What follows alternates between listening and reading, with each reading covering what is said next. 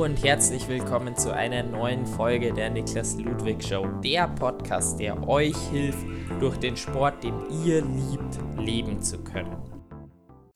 Heute zu Gast habe ich Julian Erhardt. Julian Erhardt ist deutscher Profi-Triathlet, der größtenteils auf Kurz- und Mitteldistanz unterwegs ist.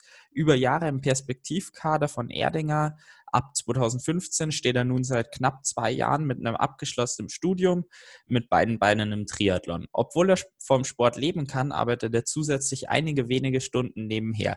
Das hat, wie ich finde, interessante Gründe, aber das werden wir dann im Podcast ausführlicher besprechen. Herzlich willkommen, Julian. Ja, hallo Niklas und vielen Dank für die Einladung. Sehr, sehr gerne. Ähm, starten wir gleich bei deiner Person. Wer bist du? Wie bist du im Triathlon aktiv? Genau, also ich bin 28 Jahre alt, ähm, Julian Erhardt, ähm, wohne im schönen äh, Übersee am Chiemsee, eigentlich eine Ferienregion, aber auch zum Sport machen. Äh, super angenehm und ja, abwechslungsreich, sage ich jetzt mal.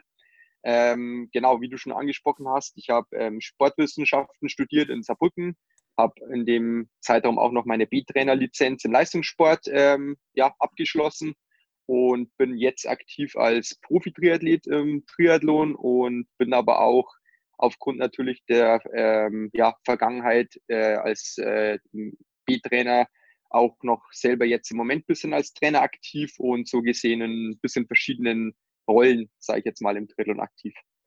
Das heißt, Trainer, was machst du dann? Bist du dann in deinem Verein aktiv oder äh, quasi so, ja, wie man es jetzt von den größeren Coaches kennt, dann mit Trainingsplan geschrieben? Ja, genau, also eher zweiteres. Es war früher so, bevor ich zum Studieren angefangen habe, dass ich hier bei uns schon im Verein auch ein bisschen Nachwuchsarbeit und sowas jetzt betreut habe dann oder die Nachwuchsathleten trainiert habe. Ähm, jetzt ist es mittlerweile eher so, also die Idee kam auch nicht von mir selber, sondern eher von, von Kumpels oder Vereinskollegen, die halt gesagt haben, ja, du hättest da eigentlich das Know-how jetzt rein wissenschaftlich und eben zusätzlich auch noch die Expertise jetzt aus den Jahren als Profi.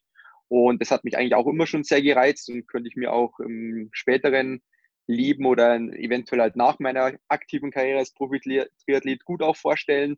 Und ja, so ist es zustande gekommen und da trainiere ich im Moment so zwischen zwei und drei Leute, dass das halt auch wirklich ähm, mir einerseits äh, selber so viel Spaß macht, dass ich auch sage, ich habe nicht zu viel Arbeit, ähm, kann da aber auch wirklich voll durchstarten mit den äh, Jungs und Mädels, die ich da habe. Und auf der anderen Seite halt einfach auch, dass die da wirklich davon profitieren und das ist im Moment ganz cool so, wie es ist. In welchen Leistungsklassen bist du dann unterwegs? Also schaust du auch, dass die zum Profi werden?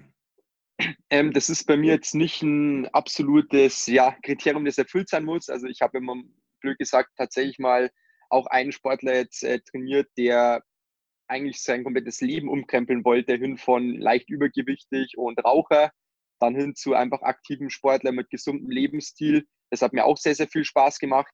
Ähm, ich betreue aber zum Beispiel aktuell auch einen guten Kumpel von mir, der zwar voll berufstätig ist, aber jetzt auch in diesem Jahr die Profilizenz gelöst hat, nachdem er im letzten Jahr halt bei der Challenge Mallorca die Overall-Klasse gewinnen konnte und im Endeffekt auch eine kleine Wette dann vom Frederik Funk und mir einlösen musste.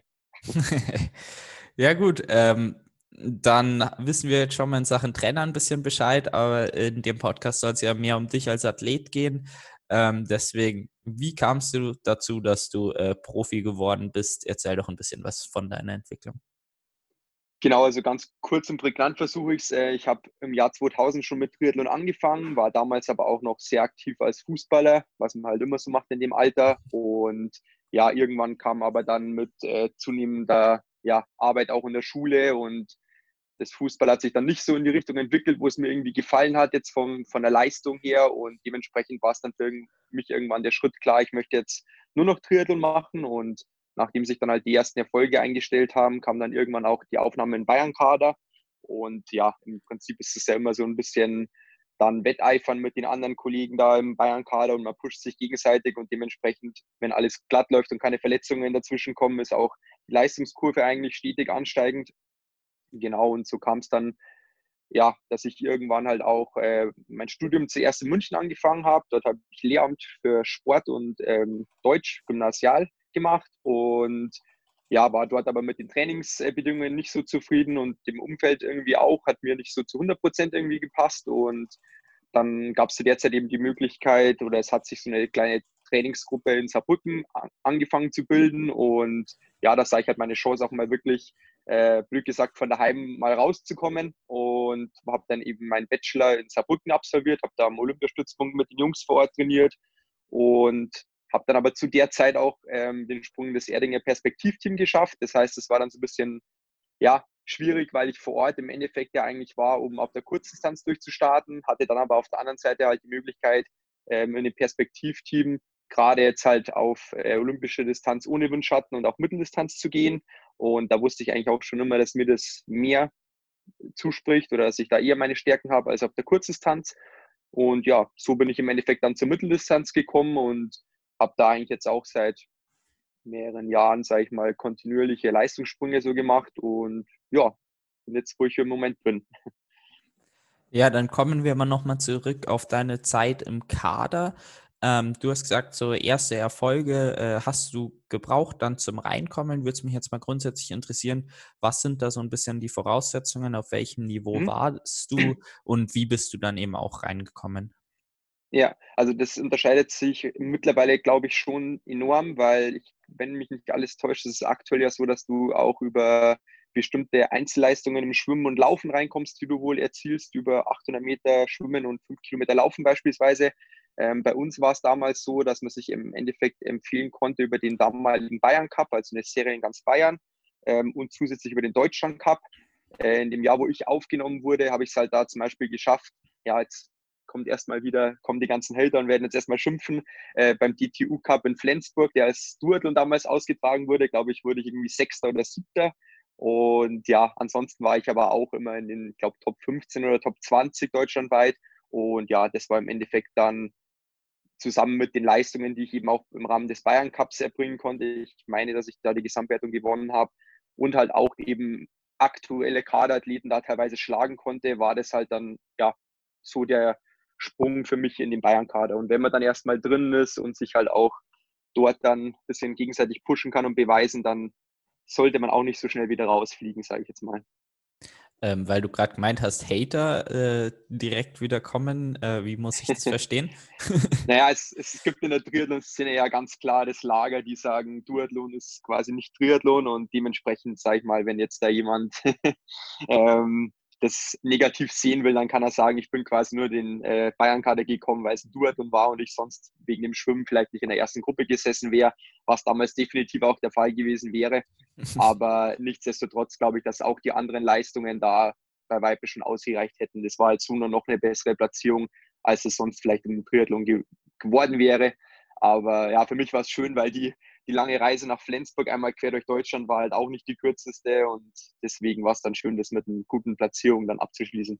Ja, gerade wenn es halt um jetzt äh, dann Gesamtwertungen, du sagst Bayern äh, vermutlich gewonnen, also dann gehen wir mal zumindest von Podium aus. Äh, da hätte sich ja dann vermutlich auch nicht so viel geändert, äh, wenn der Duathlon Triathlon gewesen wäre. Also da denke ich mal, macht es nicht so einen großen Unterschied. Ja, also im gewissen Unterschied macht es, denke ich mal, schon immer. Ich finde auch gerade die Belastung eben, dass man dann beim zweiten Lauf halt auch einfach schon mal gelaufen ist zuvor. Das finde ich immer schon ein bisschen ungewöhnlich aus auch. Und da denke ich, kommen manche besser, manche schlechter damit zurecht. Aber in der Regel denke ich nicht, dass sich da ähm, das so großartig verschiebt, dass man sich da jetzt irgendwie mehr Gedanken drüber machen muss. Ja. Dann kommen wir nochmal zurück auf deine Kaderzeit. Ähm, welche Förderungen hast du dann äh, in beiden Kadern erlebt? Genau, also ich war im Endeffekt nur im Bayern-Kader, im Deutschland-Kader war ich nie. Ich hatte äh, ich eben damals. Habe jetzt mehr vom Erdinger ja. Team-Kader gesprochen. Ah, okay. als zweiter. Erdinger Team-Kader, okay, verstehe. Ähm, ja, wie gesagt, im Bayern-Kader, sage ich mal, hatten wir halt schon so gesehen die Unterstützung, als dass wir halt einfach diese Trainingsmaßnahmen, die dann immer stattgefunden haben, über das ganze Jahr halt finanziert bekommen haben. Sprich, die, die Maßnahmen, die dann in Bayern waren, ob es jetzt in Ingolstadt oder damals in Weiden waren, oder halt auch die Trainingslager dann, wo wir halt ähm, eigentlich einmal im Jahr in Mallorca, einmal in Italien ungefähr waren und teilweise im Winter halt noch zum Skilanglaufen irgendwo. Und das war halt schon cool, weil du damals das nicht selber zahlen musstest. Natürlich, du bist auch immer ein Stück weit da noch abhängig von den Eltern, wenn du zur Schule gehst, weil wo soll das Geld herkommen, das ist ja auch ganz klar. Aber so war es auf jeden Fall, ja, ganz cool da und wie gesagt, auch in der Gruppe da immer zu trainieren mit dem Leistungsgedanken, das hat schon immer auch viel Bock gemacht. Ja, das ist auf jeden Fall auch schon eine ganz gute äh, Förderung dann. Ich dachte ehrlich gesagt, Bayern-Kader ist weniger. Wie war das dann vom Material damals? Äh, das musstet ihr noch selber finanzieren, oder? Ja, genau. Also ich glaube tatsächlich, da hat sich auch, was ich zumindest aktuell so beobachte, viel getan. Also die haben jetzt wirklich auch Partner und so, gerade mit dem Olympiastützpunkt oder dem Nachwuchsstützpunkt in Nürnberg. Ähm, das gab es damals halt so in dem Maße noch nicht. Ähm, ja, klar, wir haben dann halt Zuschüsse bekommen, jetzt irgendwie für die ähm, Bayern-Kader Klamotten oder sowas, aber es war jetzt nicht so, dass dann ähm, jeder im Bayern-Kader auch automatisch irgendwie ein Fahrrad und einen Helm oder sonst was bekommen hat. Also das nicht, ja. Genau, äh, dann kommen wir jetzt mal wieder zurück auf die heutige Zeit, einfach um dich noch ein bisschen ke besser kennenzulernen. Äh, was sind denn so deine größten Erfolge, die du bis jetzt im Triathlon feiern konntest? Ja, also ich würde als erstes jetzt aufführen, dass ich im Jahr 2018 und 2019 den Rhein-Neckar-Cup gewinnen konnte. Das ist ein Cup in Deutschland ähm, ohne Windschattenfahren, den eben auch so Namen jetzt wie in Florian Anger, Sebastian Kiele, Norman Stadler etc. alle gewinnen konnten. Und im Endeffekt, ja, alle Jungs, die den gewonnen haben, sind auch irgendwann mal groß rausgekommen. Dementsprechend ist es für mich halt auch so ein bisschen Fingerzeig oder da bin ich auch einfach ein Stück weit stolz drauf, weil bei allen Rennen dort einfach immer super Konkurrenz am Start ist. Und genau, dann konnte ich im Jahr 2016 beim Chiemsee Triathlon, bei meinem zweiten Start über die Mitteldistanz, den zweiten Platz machen. Und im letzten Was Jahr bin ich da Dritter so geworden. Zeit? Boah, du fragst mich Sachen. Das, das, äh, die, genau, die Mitteldistanz am Chiemsee ist so ein bisschen untypisch. Da schwimmt man eben zwei Kilometer, fährt aber nur 82 Kilometer Rad und das Laufen sind auch nur 20 Kilometer. Also okay. dementsprechend auf jeden Fall schon deutlich unter vier Stunden, aber man kann es halt schwer vergleichen dann wieder mit normalen Mitteldistanz. Die Laufrunde ist halt zum Beispiel auch sehr, sehr gruppiert, dementsprechend wieder eher langsame Laufzeiten für die nur 20 Kilometer. Genau, aber so um den Dreh. Alles klar. Äh, genau. genau, dann äh, machen wir weiter. Wie ging es nach dem Chiemsee weiter? Besetzten äh, Challenge Heilbronn, die auch noch als deutsche Meisterschaft ausgetragen wurde, Fünfter werden das war für mich auch zu dem Zeitpunkt halt, da waren dann irgendwie Leute wie Sebastian Kiele, Ruben Zipunke, Flo Angert ähm, und ich glaube Andi Dreiz vor mir, wo man auch sagen kann, ja gut, ähm, gegen die kann man auch mal verlieren. Und ja, ansonsten konnte ich halt bei manchen Rennen halt auch wirklich so große Jungs immer wieder schlagen, ob es mal ein Andi Böcherer war oder auch ein Flo Angert. Und das ist halt was, was mich im Training auch extrem antreibt, zu sagen, hey, ich konnte da schon mal jemanden schlagen oder im letzten Jahr zum Beispiel bin ich in Heidelberg ganze neun Sekunden hinter dem CB Kienle ins Ziel gelaufen und ja, war da echt knapp dran und habe mich da auch echt danach richtig geärgert, aber andererseits motiviert einen das halt auch, wenn man sagt, man war schon so nah dran, dass man beim nächsten Mal dann noch ein bisschen mehr geben will und das vielleicht dann auch irgendwann schafft. Ja, also neun Sekunden. Ne, äh, also ich glaube nicht, dass da, da noch irgendwas ging, weil ansonsten äh, wäre es vermutlich noch knapper geworden. Also ich denke mal, da hast du schon ein absolutes Limit gegeben. Aber ich meine, neun Sekunden hinter Sebastian Kienle, also da äh, weiß man jetzt dein Leistungsniveau auf jeden Fall ja, das war ein bisschen, bisschen schade. Vielleicht war ich da ein bisschen übermotiviert an dem Tag beim Laufen, weil ich ähm, hatte da auch diese ja, Nike Vaporfly an und ja, jetzt sind ja bekannt dafür, dass sie schnell sind, ja, aber dass die Sohle halt auch ähm, noch nicht so ausgereift ist, wie es jetzt bei dem Next Prozent oder dem Alpha Fly der Fall ist. Und es war ein sehr regnerischer Tag und ich bin halt allein in der Wechselzone leider dreimal auf dem Hosenboden gelandet, weil ich sehr, sehr schnell um die Kurven wollte. Und das ist das, wo ich mich am Ende dann sehr geärgert habe, weil ich gesagt habe, naja gut, dreimal hinfliegen und wieder aufstehen, so, sollten jedes Mal auf jeden Fall drei Sekunden sein und ja. ja, aber, aber wer, wer weiß, wenn es andere Schuhe gewesen wäre, ob du dann auf der Laufstrecke dadurch wieder äh, die Sekunden langsamer gewesen wärst. Aber das ja, ist so ein, nicht. das ist so dieses hätte, hätte Fahrradkette. Ich glaube, da kann man im Nachhinein ja, nicht sagen, du hast absolut alles gegeben bis zum Ziel. Da bin ich mir ganz sicher, wenn ein paar Sekunden vor einem Sebi Kienle ist, dann, äh, ja, denke ich mal, gibt da jeder, der ambitioniert ist, das absolute, äh, absolute Limit. Und ich glaube, wer nicht ambitioniert ist, ist keine zehn Sekunden hinterm Sebastian Kienle. Äh, also, das ist schon äh, sehr stark. Äh, jetzt hatten wir einmal die Vergangenheit. Äh, jetzt würde es mich interessieren, äh, wie schaut es in der Zukunft aus? Wo siehst du dich so im Triathlon in fünf Jahren? Mhm. Also bei mir ist es halt so, ich bin jetzt schon seit, ich würde schätzen, drei, vier Jahren auf der Mitteldistanz aktiv, habe aber blöd gesagt echt pro Saison irgendwie drei Rennen dabei, wo mich irgendwie das Pech verfolgt. Also einmal ist ein Platten, einmal werde ich irgendwie falsch geleitet, einmal bin ich irgendwie im Vorfeld krank oder äh, also es kommen im Endeffekt irgendwie jedes Jahr drei Rennen zustande, wo ich leider nicht ins Ziel komme, wo ich oft in Topform bin, aber das dann halt nicht zeigen kann. Und dementsprechend habe ich da einfach auf der Mitteldistanz, denke ich, noch sehr, sehr viel Potenzial. Ähm, dementsprechend werde ich auf jeden Fall auch die nächsten, ich würde mal schätzen, zwei Jahre mindestens noch auf der Mitteldistanz bleiben jetzt, wo ich 28 bin. Und dann, wenn du mich fragst, wo ich mich in fünf Jahren sehe, da bin ich dann 33. Da hoffe ich dann schon, dass ich die eine oder andere Langdistanz auch schon gemacht habe. Das ist bei mir auf jeden Fall auch das große Ziel. Ähm, ich war letztes Jahr ähm, für Cube auf der Messe in Rot und konnte da eben auch ähm, das Rennen verfolgen und die Atmosphäre beim Zielanlauf verfolgen. Und da muss man ganz ehrlich sagen, also das ist für einen Triathleten jetzt, was eine Stimmung angeht, mit das größte Rennen oder wahrscheinlich das größte Rennen, das es gibt. Und das ist für mich auf jeden Fall auch auf der To-Do-Liste ganz oben. Und natürlich ein Hawaii-Start ist dann auch schön. Als Profi muss man das mal wieder alles sehr, sehr ähm, realistisch dann auch sehen. Die Quali ist bei Weitem jetzt mittlerweile nicht mehr geschenkt. Ähm, ich denke, wenn man merkt, man kommt mit der Langdistanz gut zurecht, dann sollte das auch auf jeden Fall irgendwann das Ziel sein. Aber ja, ich denke, da sollte man auch kleine Brötchen backen und eins nach dem anderen von den Schritten her angehen. Aber das wäre bei mir natürlich auf jeden Fall auch mal auf der To-Do-Liste auch sehr weit oben angesiedelt. Ja, das glaube ich dir. Du hast gerade Rot angesprochen. Ich war letztes Jahr auch auf Rot. Wo war der Cube, äh, wo war der Cube-Stand? Ähm, wir waren eigentlich, wenn du jetzt ähm, quasi auf die Messe zugehst, wo immer diese, ich sage jetzt blöd gesagt mal Denkmäler stehen, diese Tafeln, ähm, eigentlich gleich die erste Reihe links. Also gegenüber von uns war KMC zum Beispiel, der Kettenhersteller. Wir waren auf der Rückseite von Canyon. Genau, ähm, ja, da war der Cube-Stand so. Vor uns war noch Swisside. Ja. Genau, genau. Ah, okay, da war das. Warum bin ich nicht bei ja. Cube vorbeigekommen? Ich war da bei SRAM, ich war da bei Swisside, ja. ich war da. Ja, gut, bei Swisside warst du um die Ecke. ja, und ähm, Dings, ähm, wie heißt es? Die Cover für die Räder machen, die waren dann ja genau, die, direkt daneben, genau. oder? Ja, also die waren schräg gegenüber rechts von uns so aus gesehen. Okay. Genau. Ja, ja. ja gut, ja. ich weiß nicht, warum ich da nicht bei Cube dann vorbeikam. Ja, nächstes, auch. nächstes Jahr dann.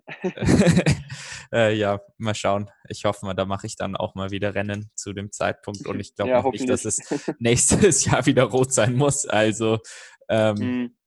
ja, aber wenn kein Rennen ansteht, dann ist Rot schon zum Zuschauen definitiv genial. Ähm, Auf jeden Fall jetzt nochmal ein anderes Thema, nämlich du, äh, zumindest so was ich über deine Webseite sehen konnte und wenn du auch sagst, drei Rennen im Jahr waren jetzt häufig, dass nicht so gelaufen bin, äh, sind, bist du ein ziemlicher Vielstarter, oder? Also wie viele Rennen kommst du dann so im Jahr ungefähr und äh, warum machst du so viele? Mhm. Also es kommt immer ein bisschen drauf an. Ähm, ich bin tatsächlich eher ein Vielstarter als ein Wenigstarter, weil ich einfach merke, dass ich auch im Wettkampf selber einfach eine deutlich andere Performance äh, liefern kann als im Training. Ähm, dementsprechend ist es für mich halt oft so, dass ich sage, okay, äh, um die ganzen Abläufe wieder einfach ja, sich daran zu gewöhnen und reinzubekommen, starte ich dann zum Beispiel ab und an auch noch in der Triathlon-Bundesliga oder eben auch, um einfach eine Tempohärte reinzubekommen oder die ganz, ganz kurzen, schnellen Sachen wieder zu machen. Und dementsprechend habe ich auch dann, wenn ich, ich sage mal grob im Jahr, wenn, wenn alles äh, gut läuft, zwischen 10 und 15 Wettkämpfe ungefähr mache, sind halt von den ähm, Wettkämpfen dann mindestens fünf, wenn nicht noch mehr, halt eher Vorbereitungsrennen, ähm, die ich auch häufig dann eben komplett aus dem Training rausmache, mhm. wo wir dann eben halt in Absprache mit dem Trainer einfach nochmal Spitzen setzen. Und genau, das ist eigentlich so ziemlich die Erklärung dafür, würde ich sagen. Und halt oh. auch oft Rennen über die Sprint oder olympische Distanz, wo man sagt, okay, da ist es halt auch kein Problem, irgendwie mehrere Wochenenden hintereinander das zu machen. Ja, gut, das macht Sinn. Auf wie viele Mitteldistanz kommst du dann im Jahr? Ja, also ich habe es, glaube ich, neulich mal zusammengezählt. Ich meine, dass ich letztes Jahr fünf oder sechs ins Ziel gebracht habe. Pi mal Daumen. Ja, und dann halt irgendwie noch zwei bis drei, wo dann irgendwas nicht geklappt hat. Ja. Ähm, ja, jetzt kommen wir mal äh, so mehr auf das äh, Business-Thema dann zu sprechen. Nämlich ähm, im Intro habe ich es ja schon angesprochen. Ähm, du arbeitest neben deiner Karriere im äh, Sport ja noch einige Stunden so. Warum machst du das? Ja, also einerseits denke ich, dass das soll, soll jetzt nicht despektierlich klingen gegenüber manchen anderen Profikrediten oder so, aber ich finde es schon auch wichtig, dass man immer mal wieder so einen Kopf ein bisschen frei bekommt und genau, bei mir ist es klar, als wenn ich als Trainer so ein bisschen aktiv bin, dann bin ich ja trotzdem in anderer Funktion, aber halt trotzdem immer noch in dem Sport so ein bisschen gefangen. Und genau, ich arbeite eigentlich bei einem Hauptsponsor von mir in der Speditionslogistik. und bin da eigentlich, blöd gesagt, ähm, im Service zuständig. Das heißt, ähm, ja, 100 Anrufe am Tag ungefähr, wo man dann äh, mit Kunden eigentlich einen Termin ausmacht, wann das Päckchen kommt, kann man sich so ungefähr vorstellen. Aber halt auch mal, mal wieder jetzt ein Kunde, der dann anruft und sagt, ja, wo bleibt denn mein Paket? Also ich würde sagen, es ist halt einfach komplett mal, ja, eine andere Welt, in der man sich da einfach mal bewegt. Und das macht mir auch so gesehen viel Spaß. Natürlich gibt es da auch Momente, wo man sich denkt, oh Mann, muss ich das jetzt eigentlich gerade machen? Aber ist für mich einfach eine schöne Abwechslung. Man ist da auch komplett unter anderen Leuten. Ähm, natürlich wissen da manche, was man sonst so macht und da wird man auch immer wieder drauf angesprochen und so. Ich finde es einfach auch so schön, dann einfach irgendwie einer von vielen da zu sein und ja, mir macht das viel Spaß und ist für mich ein schöner Ausgleich. Genau, äh, andererseits hast du aber bei uns am Telefon eben schon angesprochen, äh, dass es auch noch in Sachen Versicherungen und so weiter für dich ganz interessant ist. Ähm, ja, erzähl doch einfach mal, wie das da bei dir ausschaut. Genau, also hast du richtig angesprochen. Im Endeffekt war das halt so, du bist ja, wenn du jetzt studierst oder auch noch jünger bist, entweder über die Eltern irgendwie mitversichert oder halt auch studentisch versichert. Und ab dem 25. Lebensjahr greift es dann halt nicht mehr. Das heißt, da muss man sich dann selber aufstellen, was es Versicherungen angeht. Und da habe ich mich damals halt mit meinem Hauptsponsor zusammengesessen und dann kam im Endeffekt auch von ihm die Idee, ja, wie wäre es denn, wenn du einfach ein paar Stunden bei uns noch reinkommst und ein bisschen arbeitest?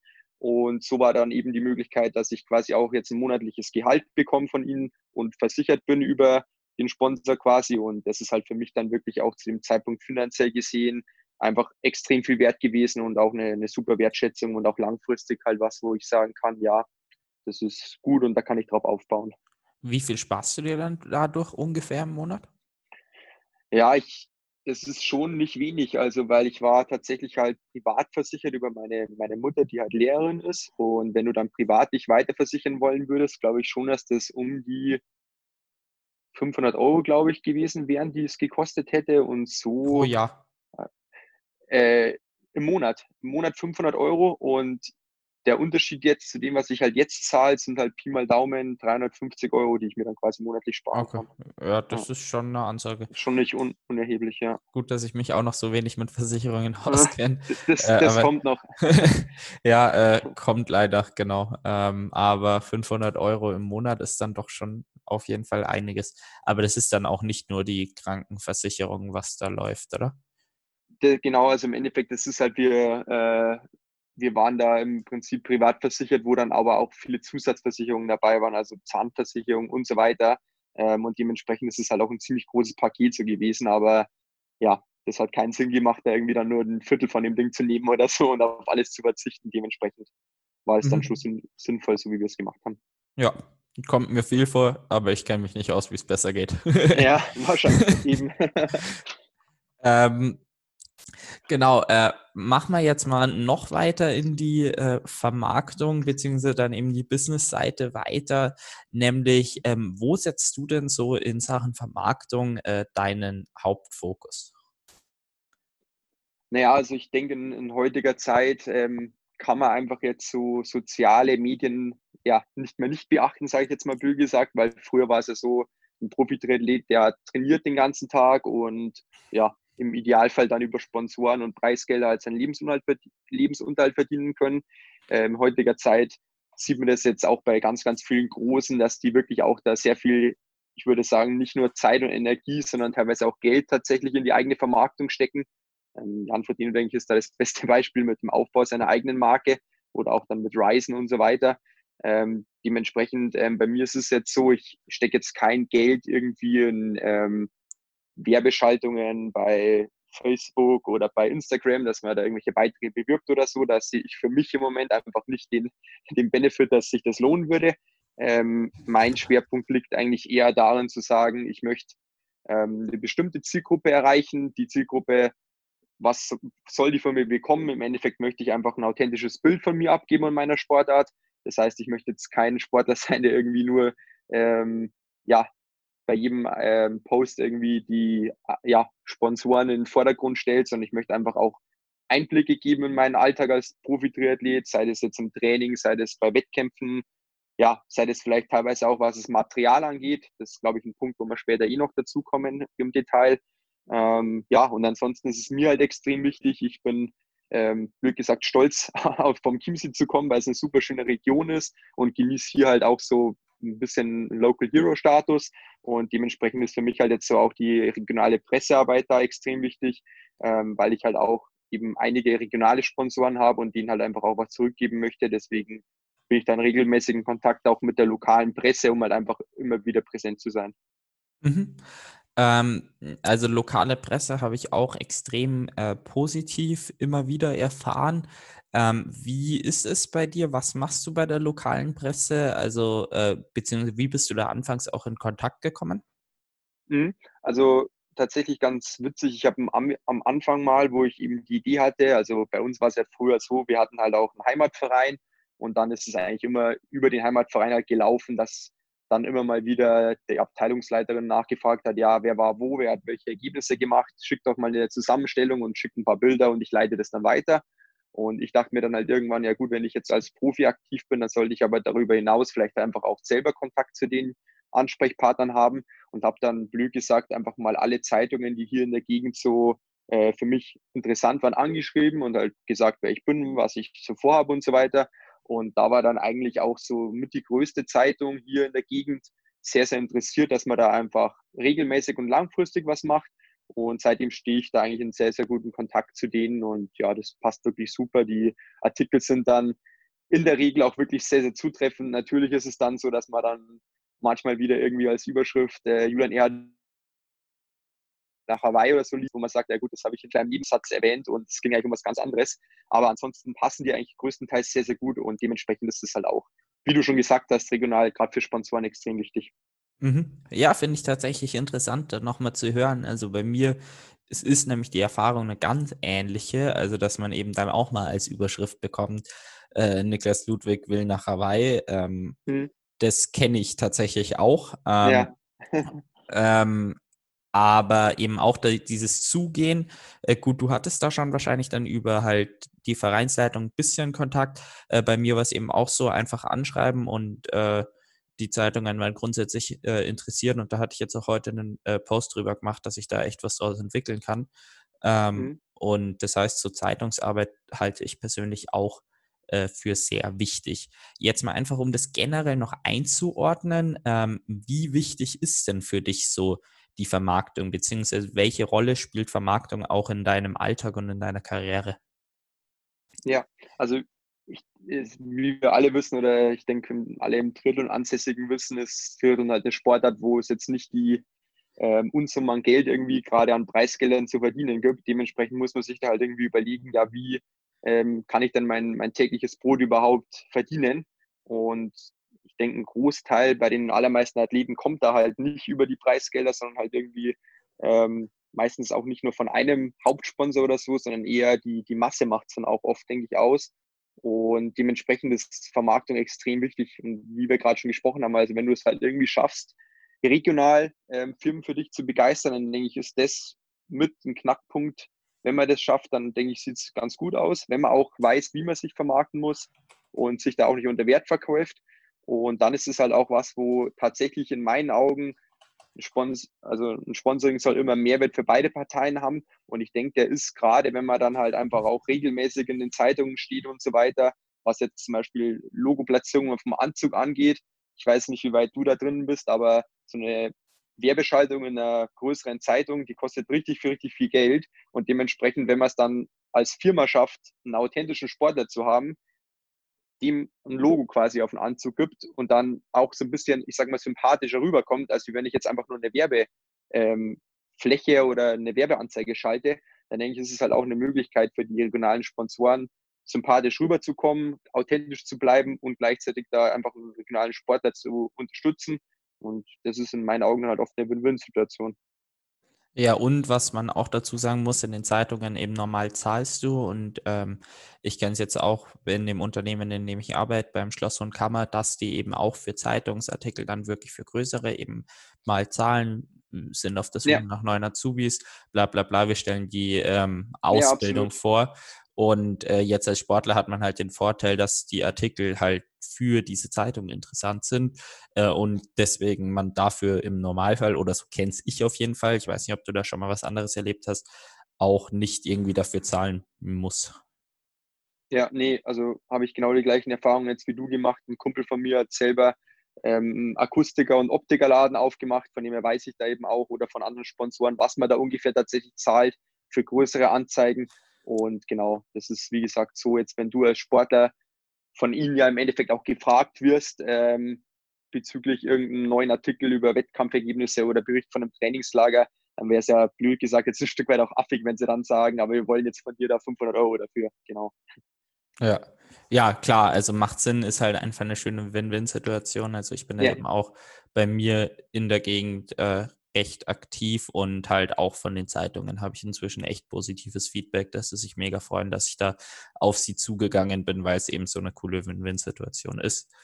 Ähm, jetzt mal du äh, noch was weiteres. Du hast äh, mich angesprochen in Sachen Sponsoren, ähm, dass es so ein bisschen die Masse macht. Ähm, also Masse ist, glaube ich, jetzt bei dir auch ein übertriebenes Wort, aber wie schaut es denn im Moment so aus bei dir?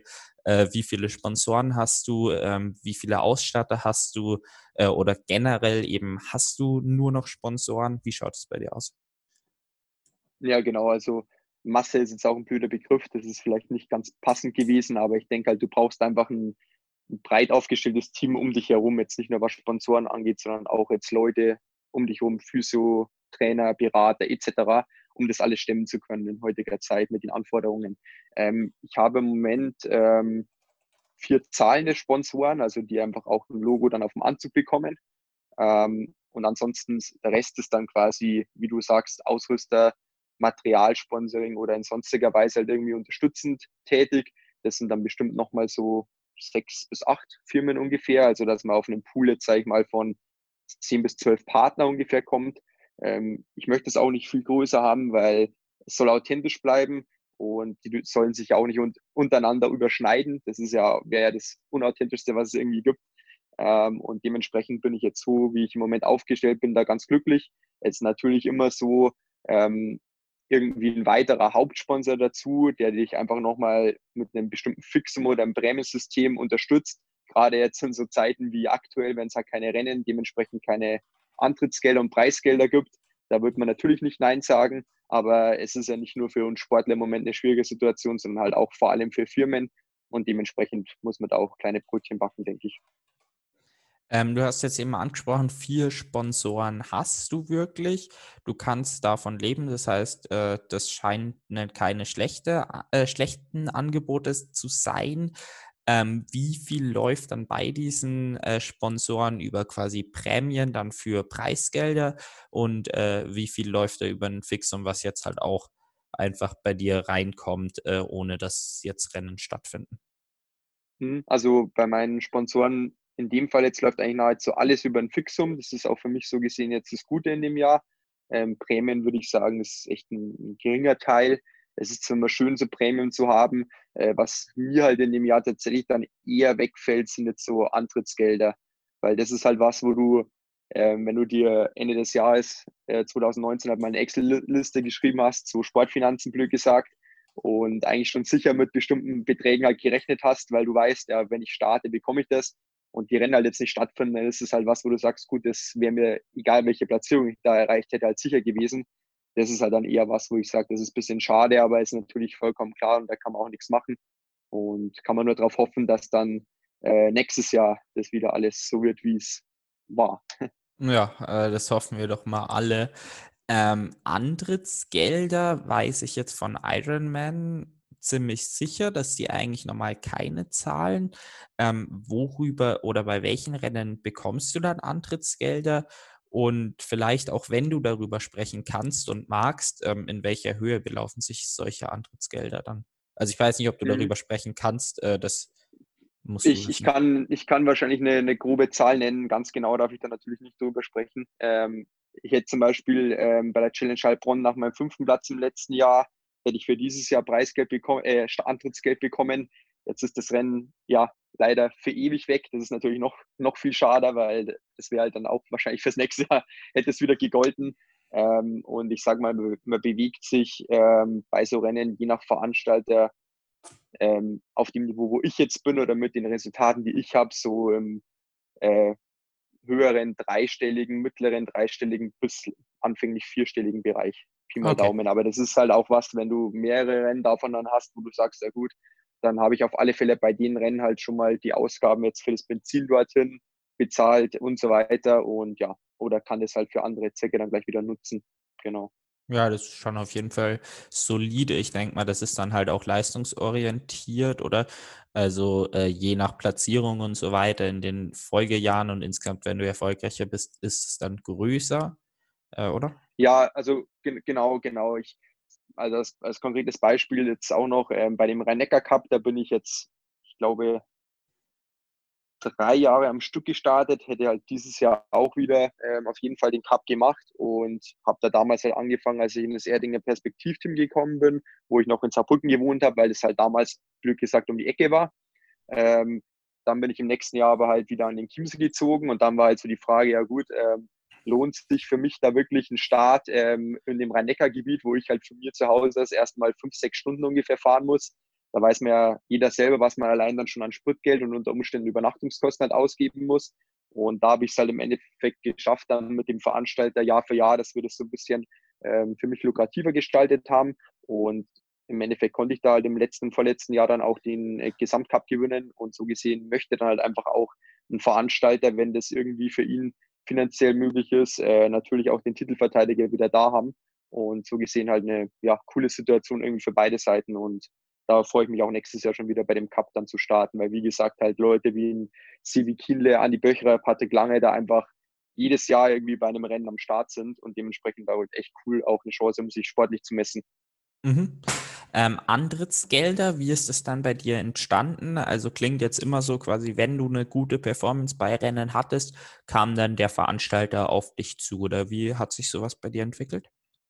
Ja, also ich denke, das läuft immer über eine Kommunikation. Also ich denke selten, dass es ein Veranstalter jetzt von sich aus sofort auf dich zukommt, wenn du jetzt nicht der Sebastian Kinder oder der Jan Tordino bist ähm, und sagt hier, wir geben dir Summe XY, starte doch bitte bei uns, sondern eher immer in dem Gespräch so von wegen, ja, hier mal, also letztes Jahr gestartet, hat eine gute Platzierung gemacht, hättet ihr denn Interesse, dass ich nächstes Jahr wieder starte? Und so, sage ich mal, ergibt sich das dann eigentlich in der Regel immer.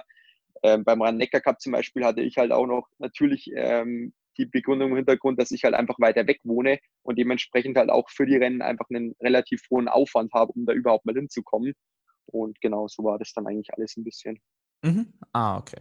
Ja, das heißt, es ist gar keine schlechte Möglichkeit. Gut, jetzt noch nicht auf dem Niveau, wo ich mich bis jetzt noch bewege, aber wenn das dann im anfänglichen Profi ist, äh, wo das dann eben für einen Veranstalter wirklich interessant sein kann, äh, dann äh, da halt auch einfach mal aktiv auf den zugehen. Ähm, du hattest vorher noch äh, angesprochen, Berater ist auch in deinem Team. Äh, was hast du da? Welche Tätigkeit äh, macht er für dich? Also wie schaut so quasi dein Berater aus? Ja, also ich habe jetzt nicht den typischen Berater, Schrägstrich Manager, den vielleicht manche haben. Ähm, ich habe halt einen guten Kumpel, der eben selber einen Laden hat, der mich da einfach immer mal wieder ein bisschen unterstützt und halt ein bisschen drüber guckt, wenn jetzt ein Vertrag reinkommt, wenn ich selber irgendwo bei Sponsoren vor Ort bin äh, für Verhandlungen, dann kommt der auch immer mal wieder mit und ich denke, das ist halt was, wo du ähm, als Sportler extrem davon profitierst, dass einfach ein Außenstehender da ist, weil ich finde es immer schwierig, ähm, wenn man vor Ort dann quasi sich selber hoch, äh, hochjubelt und als den coolsten überhaupt beschreibt und so, das finde ich halt einfach ja ein Stück weit auch immer unsympathisch oder nicht authentisch. Und da fällt es halt leichter, wenn einfach ein Außenstehender ganz nüchtern, neutral so ein bisschen die Eigenschaften desjenigen beschreibt, die Leistungsfähigkeit beschreibt, was man an Mehrwert bieten kann und so. So finde ich das halt immer ganz cool, wenn man dann einfach da ein bisschen Unterstützung hat. Ah, okay. Ähm, und äh, jetzt wieder zurück auf das Thema Sponsoren. Wir springen irgendwie heute ganz schön, aber ich probiere mal auf die Themen einzuhaken. Ähm, jetzt äh, auf zu dem Thema Sponsoren nochmal. Wie hat sich das denn bei dir über die Zeit entwickelt? Ab wann konntest du vom Sport leben? Wann kamen dann deine ersten Ausstatter? Wann kamen deine ersten äh, wirklichen Sponsoren dann? Ja. Wie hat sich das mhm. entwickelt? Genau, also ich denke, dass ich eigentlich so im jugendlichen Alter, also mit 16, 17 oder sowas, fand ich das damals halt irgendwie auch, ja, unfassbar interessant oder spannend, da mal so eine Sponsorenmappe selber dann irgendwie zu erstellen auch und halt aktiv mal auf äh, potenzielle Sponsoren zuzugehen. Und das Ganze war dann halt, wenn es dann am Ende nur um einen Helm und eine Brille gegangen ist, halt auch irgendwie ein Stück weit Bestätigung in dem Alter dann zu sehen, hey cool, äh, eine Firma XY findet mich da cool und schenkt mir da Sachen, ähm, wo du davor halt irgendwie alles gekauft hast, dann war das halt irgendwie so ein Ding, wo du gesagt hast, ja, passt, ähm, darauf bauen wir auf und da stecke ich mich im Training jetzt noch mehr an und nächstes Jahr gibt es dann vielleicht zwei Helme und eine Brille. Und das sind halt dann so Dinge, wo man sich irgendwie so ein bisschen hochangelt und das halt irgendwie Jahr für Jahr wächst. Also genau, bei mir waren das anfangs wirklich jetzt reine Ausrüster, da gab es auch kein großartiges Geld. Ich bin dann doch auch recht schnell, glaube ich, im zweiten Jahr, also mit 17 oder so, auch schon in das ähm, äh, Erdinger Regionalteam damals gekommen. Und das war für mich halt auch schon so ein bisschen, ja, blöd gesagt, ein Türöffner, um dann später halt in das Perspektivteam zu kommen, weil irgendwie die Leute mich halt auch schon ein bisschen auf dem Schirm hatten. Gut, da gibt es halt echt viele in dem Regionalteam, aber ich denke nicht so viele Junge und dementsprechend war das für mich dann ganz cool. Und ja, einfach auch so dieser Teamgedanke, da in Klamotten dann rumzulaufen, die sonst halt irgendwie die Profi-Biathleten anhaben oder so, das war auch ganz nett. Oder halt die Profi-Triathleten. Und ja, also wirklich davon leben konnte ich ehrlich gesagt auch so zur Zeit von dem Perspektivteam noch nicht, sondern erst in den Jahren danach. Und das ist halt auch so die Sache, dass es in meinen Augen halt alles ein riesengroßer Prozess ist. Also du fängst ja an und verkaufst dich dann extrem unter Wert. Das ist in meinen Augen auch eine Riesenproblematik bei uns im Sport, weil halt, Glück gesagt, jeder für 20% Rabatt bei irgendeinem Hersteller XY ohne Probleme oder mit Wimpern zu zucken schon Logo auf seinen Anzug nimmt. Und dadurch sinkt im Prinzip der ganze Marktwert in unserer Branche halt extrem nach unten. Und das ist halt was, wo du als Sportler erst lernen musst im Laufe der Zeit, dass du dich halt nicht unter Wert verkaufst, sondern halt als konkretes Beispiel Flächen auf deinem Anzug. Das sind wichtige Werbepflichten für dich. Das ist eine der größten Einnahmequellen, die du hast, dass du die halt wirklich auch nur je nachdem, was du dir vorstellst, für einen bestimmten Gegenwert halt auch verkaufst und anbietest und nicht quasi für 15 Prozent beim äh, Netto anbietest, dementsprechend. Ja. ja. gut, wobei es beim Netto, wenn das der Laden ist, wo du immer einkaufst, also da, da spart man sich dann auch Brille, irgendwie ja. Geld, aber ja, ich, du, du weißt, ich was weiß, was du meinst. ähm, ja, genau. Ähm, wann war das dann, dass du wirklich das erste Mal durch einen Sponsor dann Geld bekommen hast? War das dann Erdinger Perspektivteam? Ja, also du bekommst ja davor in dem Regionalteam bekommst du auch schon Geld, aber es ist halt so wenig, dass du sagst, da also braucht man nicht darüber sprechen, dass du davon leben kannst oder sonst was, sondern das ist dann eher so, dass du halt hier irgendwas anderes an Zubehör kaufen kannst im Sport. Ähm, genau, also wirklich davon leben konnte ich eigentlich erst ein, zwei Jahre nach dem Perspektivteam, also wo halt auf der Mitteldistanz dann die ersten Erfolge kommen, wo du auch Preisgelder wirklich dann verdienen kannst irgendwann und dann Antrittsgelder dazukommen und die Sponsorengelder, dann ist irgendwann so ein Punkt, ist natürlich auch sehr individuell, wie einer jetzt, oder was einer definiert als, davon kann ich gut leben, davon kann ich gerade so leben. Ähm, ich habe halt den Luxus, dass ich bei meinen Eltern zu Hause im Haus in einer eigenständigen Ferienwohnung wohnen kann Dementsprechend muss ich jetzt nicht so viel Geld verdienen wie jemand, der noch eine Wohnung nebenher finanzieren muss. Und ja, das ist natürlich für mich eine super Unterstützung und dementsprechend kann ich da vielleicht auch mit ein bisschen weniger auskommen als manch anderer. Mhm. Ähm, aber bei dir ist es jetzt wirklich so, also rein das Arbeit, ähm, was du noch zusätzlich machst, ist schön und gut, aber äh, wäre jetzt abgesehen halt quasi von dem Versicherungsvorteil und den Spaß, den du dadurch hast, ähm, jetzt nicht geldtechnisch auch noch nötig. Äh, was heißt, wäre nicht nötig. Also es ist natürlich nicht schlecht, weil du einfach monatlich dieses, äh, diese fixe Summe hast und sonst ist ja bei vielen Sponsoren auch so, dass du halt einmal im Jahr was bekommst. Und wie wir gerade schon gesprochen haben, halt jetzt in so einem Jahr ist es dann auch schwierig, weil du weißt halt auch überhaupt nicht, ja, wie sieht es denn nächstes Jahr mit manchen Sponsoren aus? Können die sich das im nächsten Jahr überhaupt noch leisten? Und so bist du da halt irgendwie doch ein bisschen in den trockneren Tüchern, wenn du weißt, monatlich kommt was rein und du machst halt auch was, ohne dass jetzt Rennen stattfinden und du quasi auf deine Leistung angewiesen bist. Von dem her gibt es schon ein bisschen Sicherheit auf jeden Fall. Ähm, in Sachen Dauer vom Vertrag, weil du jetzt gesagt hast, nächstes Jahr weiß man schon nicht mehr, was ist. Ähm, wie lange strebst du dann an, einen Vertrag zu haben? Ich denke, das kommt immer so ein bisschen drauf an, wer denn jetzt gerade der Partner ist. Also ähm, als konkretes Beispiel, wenn ich jetzt mit einer Laufschuhfirma einen 10-Jahres-Vertrag im Moment abschließen würde, dann glaube ich, wäre ich blöd. Ähm, weil man da einfach so die Entwicklung auch ähm, ja, unbedingt beachten muss. Und ich zum Beispiel, ich würde im Moment nie einen Laufschuhvertrag äh, unterschreiben, außer es wäre vielleicht von Nike, ähm, weil einfach sich da so viel tut. genau, weil sich da halt so viel tut und man im Endeffekt halt auch wirklich aufpassen muss, dass man nicht unter Umständen irgendwelche Verträge unterzeichnet und sich ähm, ja, damit selber ins Knie schießt in Sachen von, dass eigentlich sehr, sehr viele Sachen, gerade was jetzt Ausrüstung betrifft, halt enorm, enorm äh, individuell sind. Und ich denke, das Wichtigste für einen Sportler ist halt nach wie vor, neben der ganzen Vermarktung, Social Media Geschichten und so weiter, halt die Leistung. Die Leistung ist erstmal der Kern von allem. Und wenn man halt, wenn die Leistung nicht passt oder die Ausrüstung dazu nicht passt, dann fällt es einem halt auch deutlich schwerer, alles andere irgendwie stemmen zu können. Und genau dementsprechend würde ich halt mit so Firmen, die jetzt wirklich im Sport selber ansässig sind, wo es irgendwie um Ausrüstung geht, eher ein bisschen, blöd gesagt, kürzere Verträge machen, wo man halt einfach auch Jahr für Jahr oder meinetwegen alle zwei Jahre einfach drüber sprechen kann. Ähm, man gibt ja den Firmen auch oft Feedback, dann kann man halt gucken, ja, kommt das Feedback jetzt an, wird es vielleicht umgesetzt? Wenn nicht, dann muss man halt sich überlegen, ja gut, kann ich trotzdem jetzt in den nächsten zwei Jahren da konkurrenzfähig an der Startlinie stehen mit dem Material, wo ich sage, ich hätte mir eigentlich da ein paar Veränderungen gewünscht oder muss ich mich da vielleicht halt nach einem anderen Partner umschauen. Und bei sportexternen Firmen finde ich halt, gerade wenn sie aus der Region kommen, ist es halt für dich selber einfach eine super Sicherheit, wenn du weißt, hier, ich habe einen Dreijahresvertrag, ich habe einen Fünfjahresvertrag, vielleicht habe ich auch in Anführungszeichen ein Gentleman's Agreement, wo jemand zu dir sagt, hey, solange du Profisportler bist, unterstütze ich dich. Das ist natürlich das absolute perfekte. Hast du sowas? Habe ich tatsächlich, ja ähm, in einem Fall und da bin ich auch super dankbar dafür.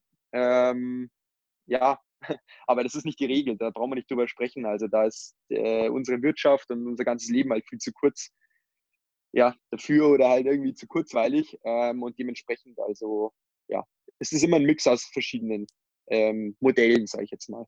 Wie schaut das dann aus quasi? Ähm, sagen wir mal, nehmen wir an, du bist in zehn Jahren auf der Langdistanz so erfolgreich, dass du äh, Hawaii gewinnst. Ähm, wie schaut das dann mit diesem Partner aus? Gibt es da dann irgendwie eine Klausel in Sachen Erhöhung, wenn bei Erfolgen oder ist es dann quasi für die ganze Dauer einfach ein festgeschriebener mhm. Satz? Genau, also primär ist es erstmal irgendwie ein festgeschriebener Satz, aber das Schöne ist ja, dass ganz oft aus so Sponsoring-Geschichten auch Freundschaften entstehen. Und wenn du halt mit einem ganz großen Konzern zusammenarbeitest oder einer großen Firma und mit dem Chef dann per Du bist und dich einfach auch auf einer super Ebene unterhalten kannst über alles, dann ist es halt auch so ein Ding, der sagt dann halt am Ende vom Gespräch, ach übrigens, wenn du mal irgendwo größer ins Trainingslager fliegst oder ein Wettkampf weiter weg ist, dann sagen wir einfach Bescheid, dann übernehme ich das schon und das ist halt super cool. Und genauso kommt dann halt da auch mal im Gespräch irgendwie so ähm, ja, zur Geltung, wenn du mal in Hawaii startest, dann übernehme ich 50 Prozent von allen Kosten und ich möchte aber mitfliegen oder so. Und dann sagt er auch, ja, super, super cool, wenn die das auch so cool finden und dann halt auch mitkommen wollen. Und ja, das ist halt wirklich sensationell, finde ich. Und ja, muss mhm. sehr dankbar sein.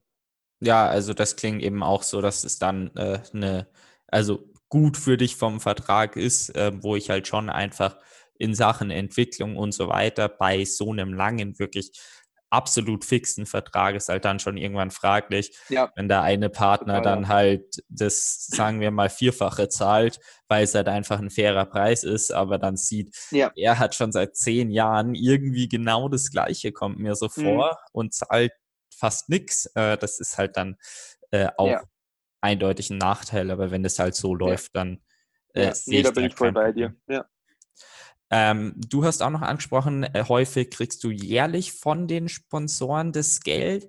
Ähm, ich hatte jetzt heute in einem Sponsorengespräch tatsächlich eben die Frage, jährlich, monatlich, habe ich gesagt, ja, mir ist monatlich lieber und dann hat es gepasst. Ähm, weißt du, warum Unternehmen das jährlich machen, beziehungsweise ob das für die besser ist? Muss ich dir ehrlich gestehen, kann ich nicht zu 100 Prozent sagen. Ich denke, es kommt halt immer auch auf die Situation so ein bisschen an. Also wenn es jetzt irgendeine Firma ist, die halt einmal im Jahr der irgendwie großartig mit Sachen Steuer und so weiter was macht oder einfach immer gleich am Jahresanfang die ganzen Sachen halt hinter sich haben möchte und nicht dann mehrmals im Jahr den Aufwand haben möchte, dann ist es halt für die oft einfacher, als wenn sie dann irgendwie dir monatlich was, was äh, ja, zahlen. Ähm, vielleicht ist es bei anderen Firmen aber auch so, dass die dass die sich das schlicht und ergreifend halt nicht leisten können, dass sie einmal im Jahr dann einen dicken Batzen Geld rausrücken, sondern halt lieber sagen, ja, ich würde das gerne irgendwie auf viermal ähm, entzehren, also dass du halt quasi quartalsweise das zahlst. Sowas gibt es auch. Also ich kann dir jetzt den genauen Grund dahinter nicht sagen. Ich denke, das ist immer recht individuell, wieso das eine jetzt so haben will und der eine oder andere vielleicht nicht so. Ja, aber es gibt ja eh verschiedene Modelle, wie du auch schon angesprochen hast. Manche wollen das monatlich. Ja. Im Endeffekt ja, genau. muss ja nur das Geld reinkommen. Wenn man nicht monatlich darauf angewiesen ist, dann denke ich, ist es mir so gesehen ja dann auch egal, ob ich es dann im Februar oder im November bekomme, wenn ich es nicht zu 100 Prozent immer sofort brauche. Ja, genau. Also für mich ist monatlich halt am entspanntesten, weil es sich dann halt irgendwie am besten aufteilen lässt und einplanen lässt und so weiter. Ähm, jährlich habe ich jetzt noch nie Verträge, aber klingt ja bei dir so, als ob du äh, sowas hast. Wie machst du es dann? Äh, legst du quasi das Geld auf die Seite, zahlst du das mehr oder weniger monatlich dann aus? Oder mhm. äh, planst du dann so ein Geld direkt einfach für ein Trainingslager, äh, für mhm. bestimmtes Equipment ein? Oder wie ist das? Ja, also ich habe im Endeffekt ja so ein Modell, das ja, weiß nicht, ob das fortschrittlich ist, aber ich habe halt ein Girokonto und ich habe ähm, ja einmal noch ein, ein Konto bei der äh, Bank of Scotland. Und das eine ist im Endeffekt halt das Konto, wo ich die Karte habe, wo ich auch jetzt irgendwie Einkäufe dann davon bezahle, das Girokonto quasi. Und bei dem Zeitpunkt, wo mein Girokonto eine bestimmte Summe überschreitet, nehme ich halt das ganze Geld und überweise es quasi auf ein Bank of Scotland Konto. Das ist quasi ein bisschen wie mein Sparbuch, würde ich jetzt blöd sagen. Ähm, da sind auch jetzt jegliche Erträge, die ich an den letzten Jahren meines Lebens irgendwie zusammengespart habe, sind da drauf.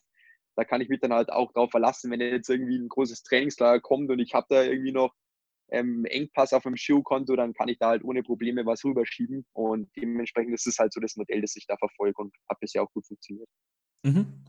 Ähm, jetzt nochmal wieder zurück auf das Sponsorenthema. Äh, du hattest eben vorher schon angesprochen, auf jeden Fall nicht äh, von äh, einer Branche halt mehrere Firmen und äh, muss halt authentisch sein und so weiter. Das sind mal zwei Hauptfaktoren, wo du mal bei Sponsoren drauf achtest. Worauf achtest du denn noch?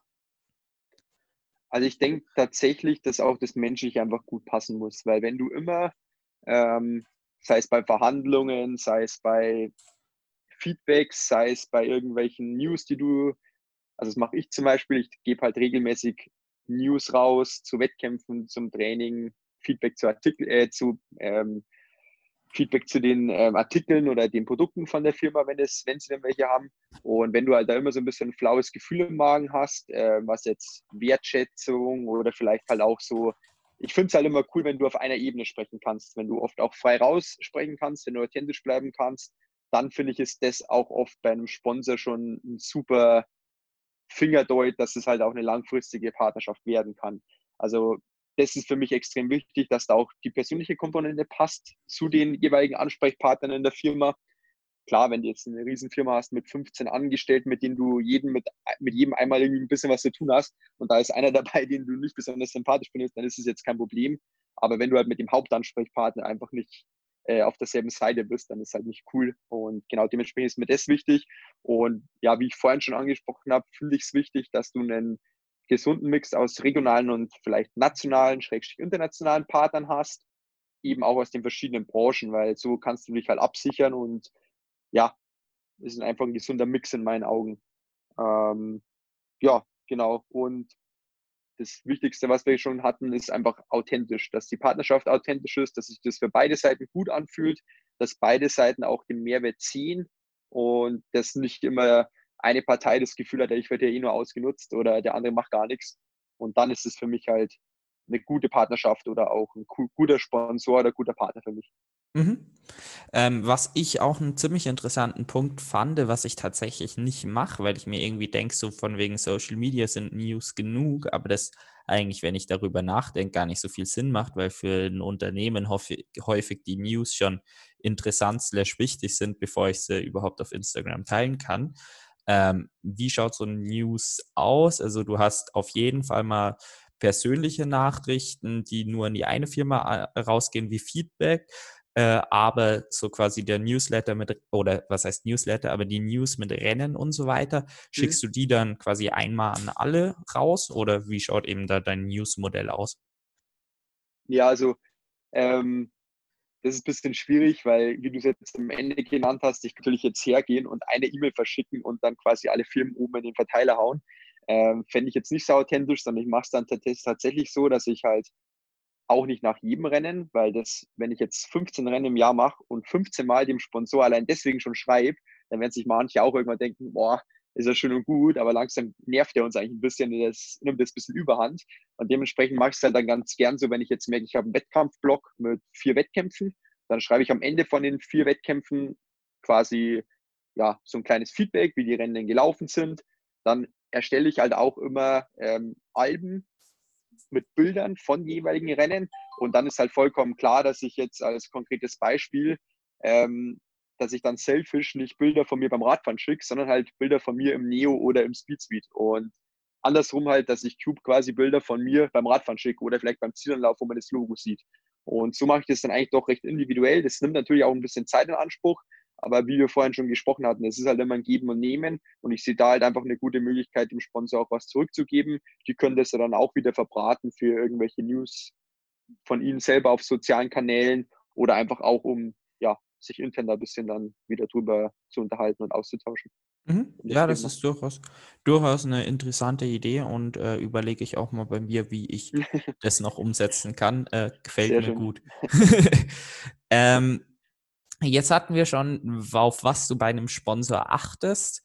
Ähm, grundsätzlich sagst du immer, Win-Win-Situation ist ganz wichtig. Deswegen würde ich mal äh, nochmal genauer nachfragen, was macht denn für dich dann so eine Win-Win-Situation aus? Also was macht eine erfolgreiche Zusammenarbeit mit einem Sponsor aus? Ja, also im Endeffekt auf der Sponsorenseite steht ja an oberster Stelle erstmal, dass sie ein Produkt XY durch ein Sponsoring mehr verkaufen können, als wenn sie nicht dich unterstützen würden. Und das ist oft für eine Firma gar kein so kleines Investment, wie man sich vielleicht so vorstellen mag, wenn man jetzt sagt, ja, bekommst halt ein paar Schuhe, ein paar Klamotten, das wird die schon nicht jucken, aber oft, gerade wenn es kleinere Firmen sind, ist es gar nicht so unerheblich. Und dementsprechend ähm, kannst du aber auf der anderen Seite ja als Sportler das auch nur bedingt beeinflussen, weil ich kann ja jetzt nicht sagen an meine Follower bei Instagram hier, ich finde Produkt XY cool, ihr müsst es jetzt alle kaufen und weiß dann auch mit großer Sicherheit danach, ja, die kaufen es jetzt alle, weil ich sage, es ist cool. Sondern ich denke, es geht halt so ein bisschen um das Storytelling auch, weil bei mir ist es eben so, ich benutze nur Artikel und bin da auch wirklich mittlerweile schon, ja, so lange bei der Branche oder im ganzen Zirkus halt dabei, dass ich weiß, ich nehme nur die Sachen, die halt bei mir selber am besten funktionieren. Und dementsprechend die Sachen sind oft individuell, aber sie sind auch oft ist es halt schon ein Fingerzeig. Also ob es jetzt ein Helm oder ein Anzug ist, da ist es halt ganz oft so, es wird nicht bei jedem der Helm XY am besten funktionieren, aber es ist halt häufig schon so, wenn man jetzt seine Sitzposition anschaut, wenn man eher einen geraden Rücken hat, dann wird bei den allermeisten Leuten der Helm XY am besten funktionieren. Und so denke ich, kann man halt oft über authentisches Feedback, wenn es halt auch dann begründet ist und nicht nur gesagt wird, ja, ich, ich laufe den Laufschuh, weil die Farbe ist cool, ähm, kannst du da, denke ich, das Kaufverhalten auch ein Stück weit beeinflussen.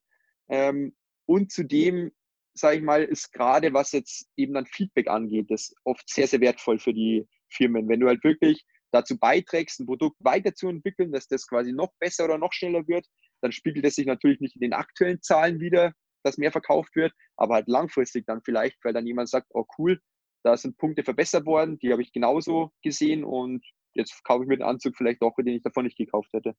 Mhm. Ähm, wie ist es bei dir? Du hast jetzt ganz verschiedene Punkte eben genannt, mit halt dem generellen ähm, Verkauf von dem Produkt, mit der Weiterentwicklung und so weiter. Klärst du da quasi mit dem Unternehmen dann ab, was dem Unternehmen bei dem Sponsoring dann wichtig ist, oder ist, machst du quasi von allem so ein bisschen? Also ich würde an sich, wenn ich das nicht genau wüsste, was, das, was die Firma macht, würde ich das genauso machen, wie du gesagt hast, von allem ein bisschen, weil in der Regel ist dann von dem bisschen auch immer irgendwas dabei, was dem Firma dann wirklich was bringt. Aber natürlich ist es eine Sache, wie du es eigentlich gerade davor gesagt hast. Der beste Fall ist, dass du mit den Leuten da gleich eigentlich noch vor der Zusammenarbeit schon drüber sprichst. Was will ich von euch und was kann ich euch auf der anderen Seite bieten, was euch auch wirklich was hilft? Und wenn das von Haus aus ganz klar geklärt ist, dann ist es auch ein super Start für eine gute Partnerschaft.